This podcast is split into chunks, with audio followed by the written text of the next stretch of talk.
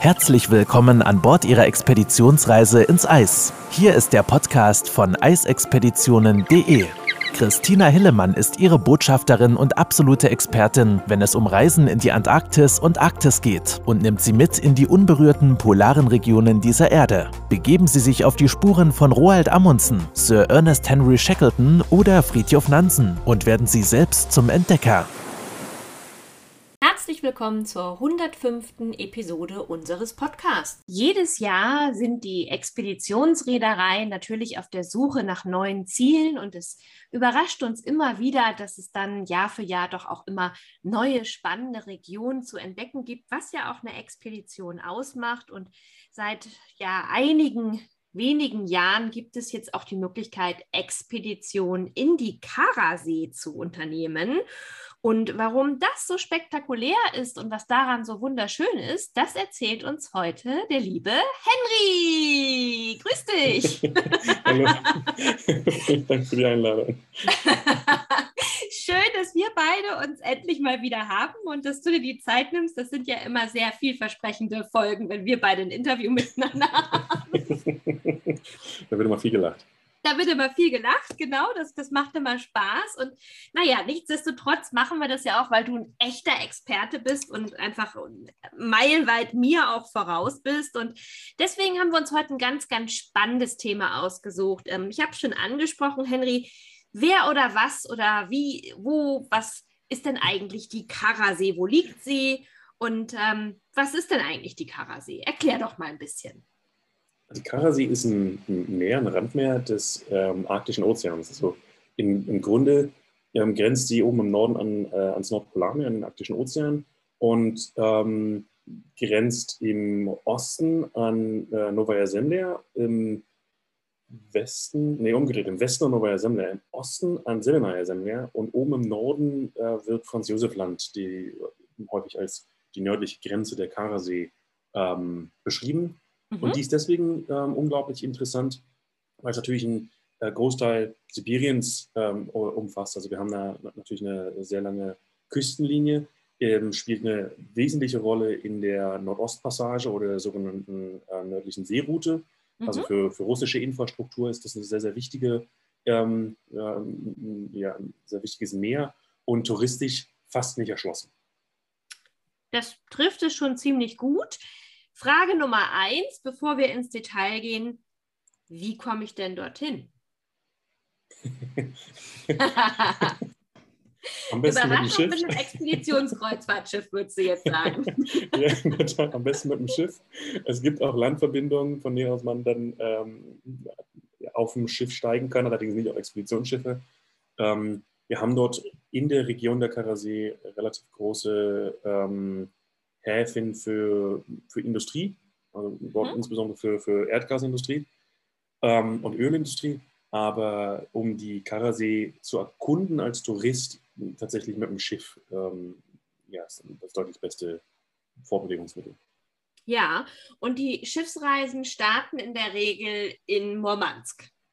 Genau, also entweder in Murmansk oder, wenn man ähm, Glück hat, dann äh, auch in, in Svalbard, Spitzbergen, Longyearbyen. Dann gibt es mhm. eine Reederei, die das von dort aus anbietet, weil die äh, tatsächlich sehr gute Verbindungen haben. Also äh, ich glaube, das, das wir können ähm, schon namentlich nennen. Also ähm, nehmen wir gleich immer Beispiel. Wir haben einmal Poseidon Expeditions mit der, ich sage jetzt mal, Pool Position, dass sie definitiv auf Spitzbergen starten dürfen und von dort aus Richtung Franz-Josef-Land fahren. Allerdings fahren die dann ausschließlich Franz-Josef-Land an.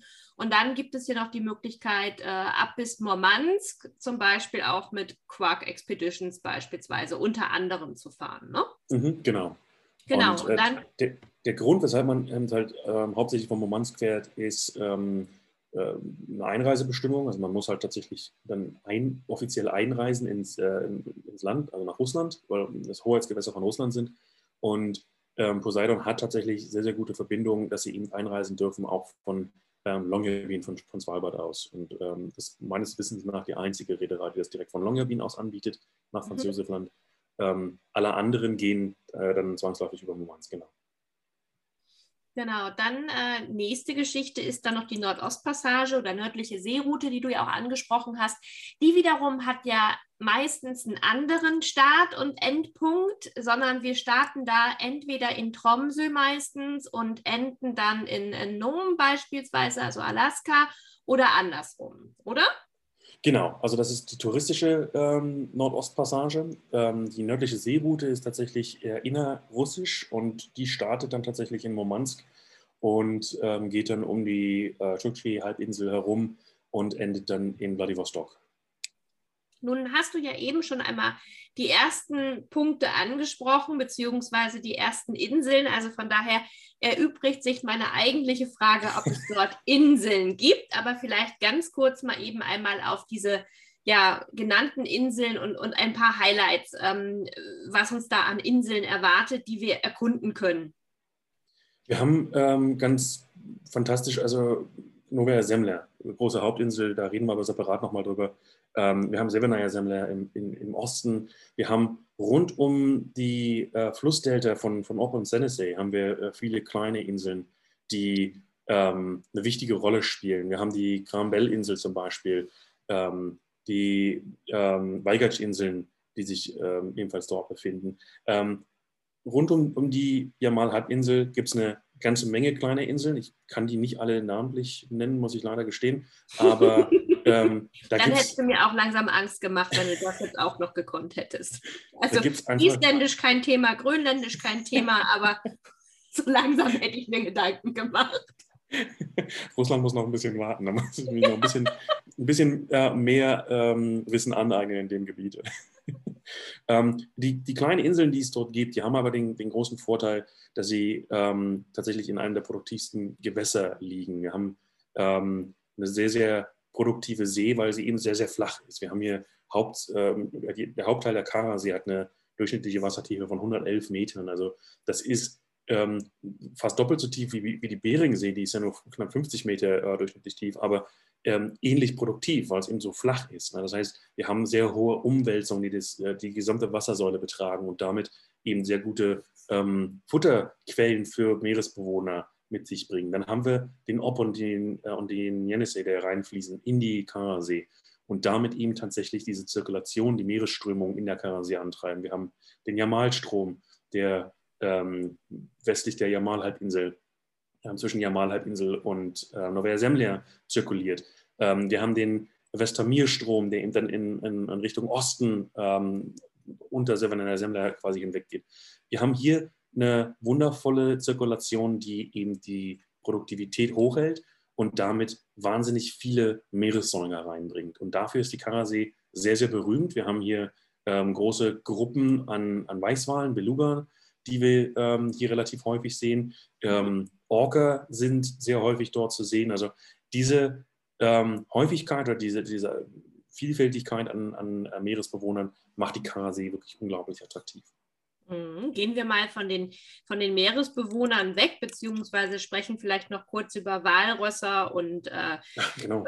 Beispielsweise, die wir dort auch anfinden, aber natürlich auch die Robben in dem Fall. Und wo viele Robben sind, da sind auch viele Eisbären.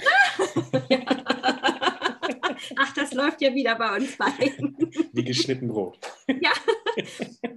Also tatsächlich ähm, ist, ist das natürlich auch so. Also die Tierwelt ähm, ist, ist, spektakulär in der Region. Du hast es eben selber schon angesprochen. Das ist natürlich ein, ein Kreislauf, wenn, wenn der Ozean äh, in dem Fall wirklich äh, produktiv ist und eine gute Nahrungsquelle ist, dann dementsprechend sind auch die Landräuber gut situiert, was, was dann deren Beute angeht, sozusagen. Nun haben wir ja gerade darüber gesprochen schon, du hast gesagt, ähm, was das Ganze unter anderem auch so spektakulär macht, aber es ist ja auch relativ unbewohnt, mehr oder weniger, nicht alles, aber es ist wirklich noch relativ unentdeckt auch die Region, oder?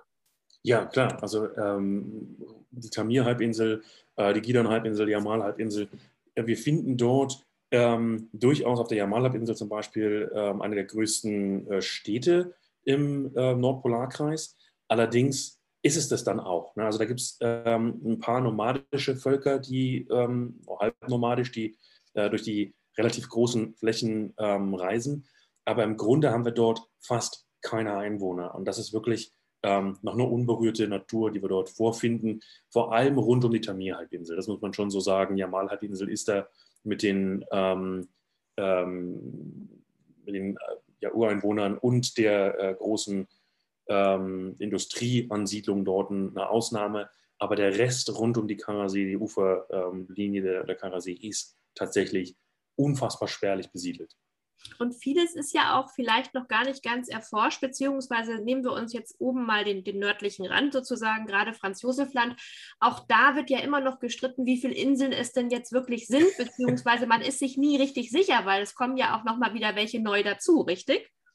Ja, wir haben natürlich ähm, da oben auch den ähm, besonderen Fall, dass Franz-Josef-Land sehr, sehr häufig sehr viel Meereis hat. Also zum Glück. Ja, das ist auch heute noch der Fall.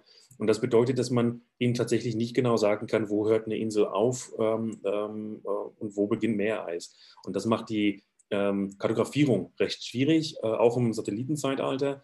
Wir wissen inzwischen ähm, mit äh, der Barometrie, die, die, wir nehmen können, die wir messen können, also sprich auch der Ozeantiefe, können wir, können wir da schon deutlich näher rankommen. Aber da gibt es ständig Veränderungen. Und deswegen ja, gibt es tatsächlich den äh, besonderen Fall, dass äh, rund um Franz Josef Land es wirklich keine genaue Angabe gibt, wie viele Inseln äh, den Archipel tatsächlich bilden und ähm, ja, Forscher tatsächlich immer mal wieder mit einer neuen Insel ähm, aufwarten können. Ja, wenn du jetzt eben gerade schon gesagt hast, Thema Eis und wir haben noch relativ viel mehr Eis oben in, rund um Franz Josef Land und dem Archipel. Ist das der Grund, warum die Region so selten angefahren wird oder warum fährt man die Region so selten an? Da gibt es verschiedene Punkte. Ähm, einer ist sicherlich politisch. Ähm, es gibt ähm, relativ sch schwierige Hürden, um Visa zu bekommen, um äh, als Veranstalter dorthin fahren zu dürfen. Ähm, wir müssen uns auch immer vor Augen führen, historisch gesehen sind das natürlich Gebiete, die die Sowjetunion damals genutzt hat, um ähm, eine Truppenpräsenz aufzubauen, um äh, über die Arktis zu herrschen. Und wir sehen ähnliche Tendenzen ähm, jetzt gerade wieder, dass eben tatsächlich die alten äh, Militärposten wieder aufgebaut werden und ausgebaut werden, gerade auch ähm, in der Karasee-Region. Und damit hat natürlich Russland auch ähm, ein großes Interesse daran, eine Kontrolle darüber zu haben, wer hinfährt und äh, wo man da genau hinfährt. Mhm. Ähm, dann gibt es auch äh, verschiedene Regularien. Franz Josef Land ähm, ist Teil des großen nördlichen Nationalparks in, in Russland. Ähm, da gibt es sehr, sehr strikte, sehr, sehr enge Regularien. Zum Beispiel dürfen wir auch keine äh, Schusswaffen mitnehmen, die auf ähm, Spitzbergen zum Beispiel vorgeschrieben sind. Das heißt, von Spitz, äh, Spitzbergen nach Franz-Josef-Land zu fahren, ist für viele Veranstalter schwierig logistisch, weil wir die ähm, Schusswaffen abgeben müssen. Ähm, die, müssen wir die man in, dann aber ja in einem Nationalpark abgibt praktisch ähm, und genau. dafür die, die russischen Ranger mit an Bord nimmt, die dann aber natürlich bewaffnet sind. Also es ist nicht... Natürlich, äh, aber die Guides dürfen das eben nicht. Ohne Waffe. nee, das nicht, aber äh, für, für die Veranstalter ist das eine logistische ähm, Hürde, die man tatsächlich, ja. genau, die man einfach ähm, angehen und äh, meistern muss.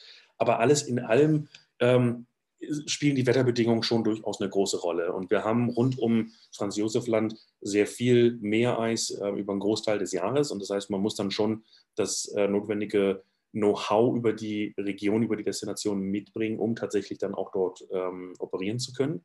Und da gibt es leider nicht viele Anbieter, die das haben. Äh, und noch schwieriger sieht es dann natürlich aus, wenn man Richtung Novaya Semler, Sevenarai Semler geht. Ähm, die sind noch deutlich seltener angefahren und erkundet und demzufolge entsprechend ähm, schwierig vorher zu planen, auch was die Seeeissituation angeht. Die verändert sich natürlich auch konsequent. Wir haben Jahre, wo das Meereis durch die Zirkulation und die Winde ähm, rund um den Nordpol weiter Richtung Süden ge gedrückt wird, also sprich ähm, ja, Richtung ähm, Franz-Josef-Land und dann Richtung äh, Karasee. Und das macht es natürlich auch sehr schwierig vorherzusagen, können wir reinfahren oder können wir nicht. Und äh, das hat in der, in der, Vergangenheit häufig dazu geführt, dass man dann eher nicht hingefahren ist. Und ähm, das ja, ändert sich jetzt gerade so ein bisschen.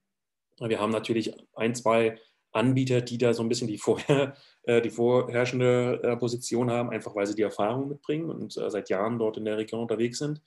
Ähm, wir sehen aber auch, dass neue Anbieter hineinwachsen in diese Region und die inzwischen ja doch eine ganze Menge ähm, Kunden begeistert, weil es tatsächlich noch ein Stück weit eine unentdeckte Arktis ist, die wir da haben. Ja, absolut. Also gerade dieses Jahr haben wir uns ja auch schon darüber unterhalten. Ähm, wir beide war ja wirklich die Situation, ähm, Thema mit der 50 Years of Victory Richtung Nordpol.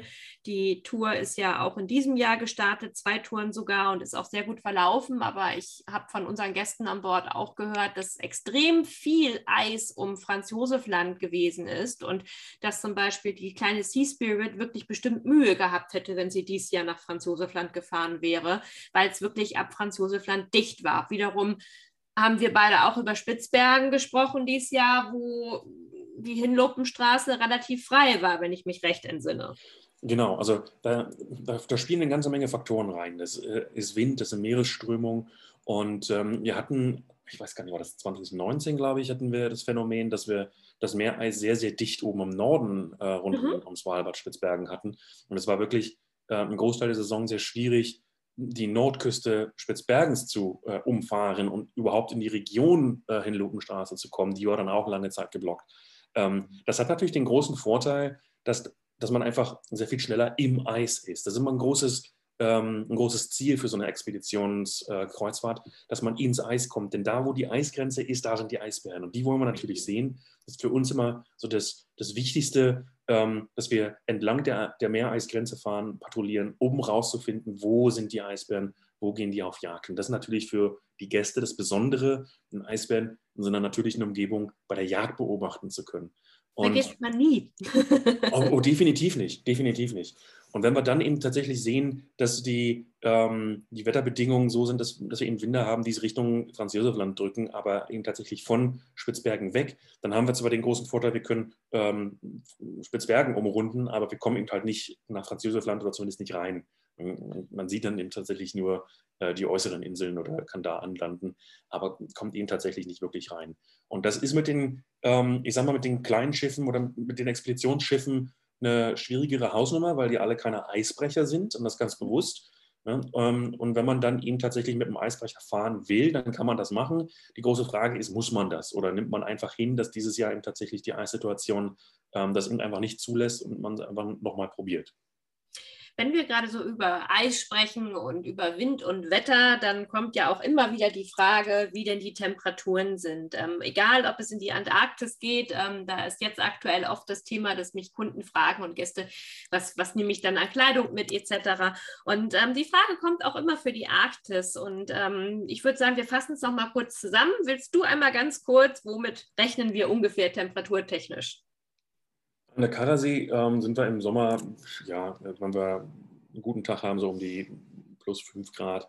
Ja. Ähm, kommt auch ein bisschen darauf an, wo, wo genau man hinfährt. Also je weiter südlich man kommt Richtung Küstenlinie, desto ähm, wärmer kann es natürlich werden. Aber wenn wir rund um äh, Franz Josefland äh, uns bewegen oder Novaya Zemlya, Severnaya Zemlya, da kann schon mal ein bisschen kälter sein. Also da kann man rund um den Gefrierpunkt 5 Grad plus, 5 Grad minus ähm, mhm. annehmen, wenn wir uns da im Sommer bewegen. Genau, trotzdem ist es die Sommerzeit. Also wir fahren äh, in der Arktis in der Sommerzeit und wir fahren mit den Schiffen auch in die Antarktis in der Sommerzeit. Also immer wenn da Sommer ist, fahren wir, sodass man nicht mit minus 50 Grad rechnen muss. Ähm, ist, ist aber man sollte davon auch nicht überrascht werden, wenn das Wetter umschlägt. Richtig, aber minus 50 Grad im Sommer ist, ist relativ unwahrscheinlich, würde ich jetzt sagen. Also ähm, eher, eher, dass wir zwar mal Minusgrade haben können, aber, aber nicht so ins Extreme eigentlich, genau.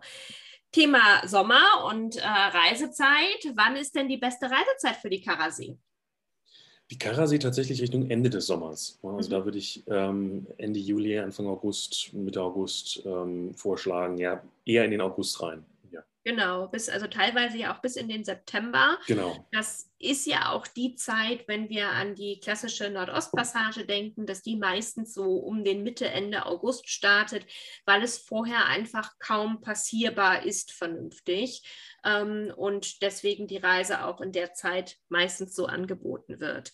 Mhm. Ja, jetzt haben wir kurz drüber gesprochen. Tierwelt haben wir besprochen. Wir haben gesagt, warum es so selten angefahren wird, was es natürlich für echte Expeditionsliebhaber umso interessanter macht, das Ganze. Ich würde jetzt noch mal einmal ganz kurz sagen, die Highlights für dich, warum man eine Karasee-Expedition machen sollte. Karasee-Expedition ähm, unbedingt, weil es kaum andere Touristen gesehen haben. Also es ist tatsächlich eine der letzten ähm, unberührten Destinationen, weil man ähm, eine Vielfalt an ähm, Tierleben sieht, wie fast nirgendwo sonst, weil man vermutlich auch ähm, nirgendwo sonst in der östlichen Arktis so viele Eisbären ähm, antreffen wird wie dort und ähm, die Landschaft einfach atemberaubend ist. Mhm, das klingt ganz gut. Thema Gletscher wäre jetzt noch ein Thema für sich. Du liebst ja Gletscher. Eis. Unbedingt, ja. Und wir haben natürlich auch zahlreiche Gletscher, gerade Novaya Semja zum Beispiel auch, ähm, bietet sich dann ja an. Was ist dein Geheimtipp abschließend für die Karasee? Novaya Semja. da musst du kurz, wenn du so kurz antwortest, musst du ganz kurz sagen, warum. Ähm, da machen wir eine, eine, separate Episode drüber. Da, da, reden wir heute gar nicht viel drüber. Das machen wir einfach nochmal. Da reden wir nur über die ähm, zwei Inseln dort. Und ähm, da kann man dann rausfinden, warum das so speziell ist. Okay, das macht Lust auf mehr. Dann schauen wir, dass wir tatsächlich da noch mal eine Folge zu machen. Lieber Henry, vielen, vielen Dank für Rede und Antwort zu den Fragen. Ich denke, spätestens jetzt hat der ein oder andere, der noch nie drüber nachgedacht hat, jetzt wird er über die Karasee nachdenken. Wir beide sind ja absolute Fans und äh, sind, sind begeisterte Fans, weil es einfach so entlegen ist, wie du gerade schon gesagt hast. Ich danke dir für deine Zeit. Ich danke den Hörern auch für die Zeit und freue mich auf eine kommende Folge über Novaya Semja mit dir. Macht's alle gut. Ich mich auch. Bis dann. Bis dann, vielen Dank. Wenn Sie mehr zu den einzelnen Reisen erfahren möchten, besuchen Sie www.eisexpeditionen.de und hören Sie auch beim nächsten Mal wieder rein.